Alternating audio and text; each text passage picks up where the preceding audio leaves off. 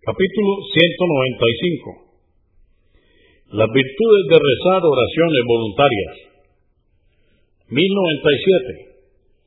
Narró la madre de los creyentes, Um Habiba, Ranla bin Abu Sufyan, que Alá esté complacido con ella, que oyó decir al mensajero de Alá, la paz de Dios con él, todo siervo musulmán, que rece cada día para Alá, el Altísimo, doce rakat voluntarias, es decir, aparte de las oraciones obligatorias, Alá le construirá una morada en el paraíso.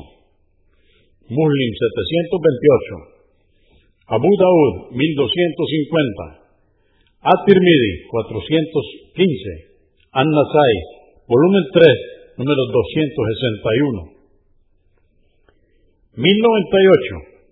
Ibn Omar, que Alá esté complacido con él, dijo, recé con el mensajero de Alá, la paz de Dios con él, dos rakat antes de la oración del mediodía y otras dos después de ella, dos rakat después del yuma, dos después de la oración del ocaso y otras dos después de la oración de la noche. Convenido por Al-Bukhari, volumen 3, número 41, y Muslim 729.